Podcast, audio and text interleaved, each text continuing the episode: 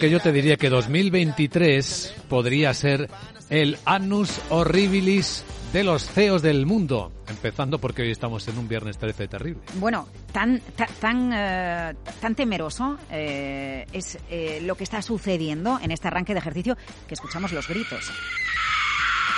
Y claro, como es viernes 13, pues yo creo que maestro Félix, música, banda sonora a la jornada de viernes 13.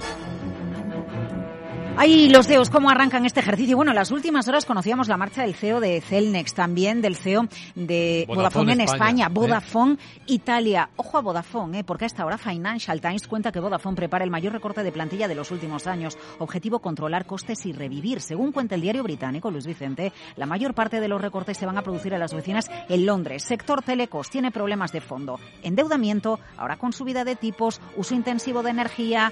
Bueno, emplea eh, Vodafone a 104 4.000 personas en todo el mundo, 9.400 personas en el Reino Unido. Se cree que los recortes se centrarán sobre todo en Londres. Su CEO se iba el año pasado tras una caída en bolsa del 40%. La directora financiera Margarita del Valle está al frente de la empresa y Cebian Capital, inversor activista, los que más están presionando para que Vodafone sea más rentable. Ya en noviembre dijeron va a haber recorte de costes el 1 de febrero. Vodafone publica resultados. Se espera que dé más detalles de lo que, eh, de lo que Financial Times ya adelanta este viernes sobre Vodafone, que van a venir despidos. Ojo porque otras telecos como British Telecom, otra británica, está en la misma tesitura intentando recortar sus costes. Hablas de, del miedo con el que arranca este año. Yo no sé si tiene mucho miedo o no el CEO de Apple, Tim Cook, ¿sabes qué ha pasado? ¿Qué ha pasado? Que se baja un 40% el sueldo. ¿Y eso? Un 40% el sueldo. Bueno, a ver, el salario base 3 millones y el bonus 6 millones. Eso no cambia. Un 40% la parte variable que, como es habitual en Estados Unidos, se paga en stocks, se paga en acciones.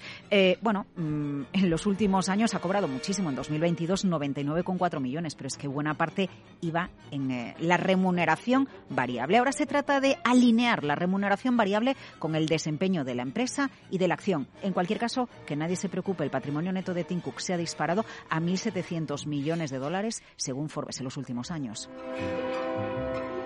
Y ya que la cosa va de miedo, Luis Vicente, ¿tú sabías que el cine de terror y que es Viernes 13 es de los más rentables de la historia? Lo suponía. Ah, bueno, ¿cuánto sabes? Eh? Industria de bajo coste con altos márgenes. La bruja de Eastwich, el, el proyecto de la bruja de, Blair, eh, ha sido una de las películas más rentables de la historia.